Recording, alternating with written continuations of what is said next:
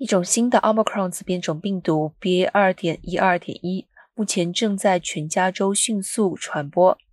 卫生官员表示，这一种新冠病毒变种比其前身更具有传染性，几天之内就有可能占新冠病毒里的一半。北加湾区报告的病例激增比加州其他大部分地区更为明显。截至本周的病例统计，湾区每十万民众中报告大约有二十三例，而整个加州每十万人中只有十四例。目前还不清楚。新冠子变种 BA. 二点一二点一是否会加速加州新冠病例上升？